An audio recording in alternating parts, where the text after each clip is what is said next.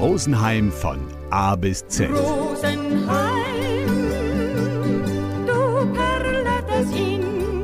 Stadt und Land für Dablimne und Zurgroste.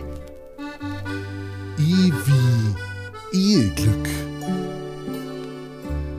Dass Rosenheimer mal in einem Ranking, bei dem es nicht und Mieten geht, in die Top 10 schafft, kommt nicht so oft vor. Wenn es einmal passiert, nimmt man das natürlich gern zur Kenntnis, auch wenn die Quelle so eine zumindest fragwürdige wie das selbsternannte Informationsportal Betrugstest.com ist.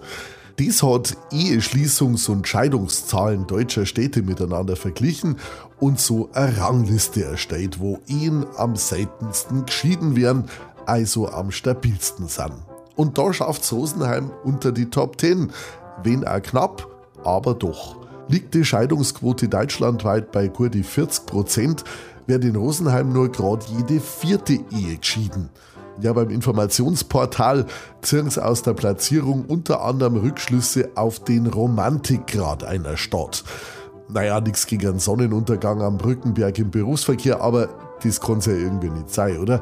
Na, ich als Rosenheimer glaube ja eher, dass an unserem Charakter liegt. Ja, am sonnigen, positiven Charakter des Rosenheimers an sich. Weit offen, aufgeschlossen, freundlich, unkompliziert, liebevoll, zuvorkommend. So sind wir. Und das zirkt unsere Partner einfach in den Bann. Wer einen Rosenheimer ergattert hat, der lässt ihn nimmer gehen. Gell, Schatzi? Schatzi? Äh, Schatzi? Rosenheim von A bis Z.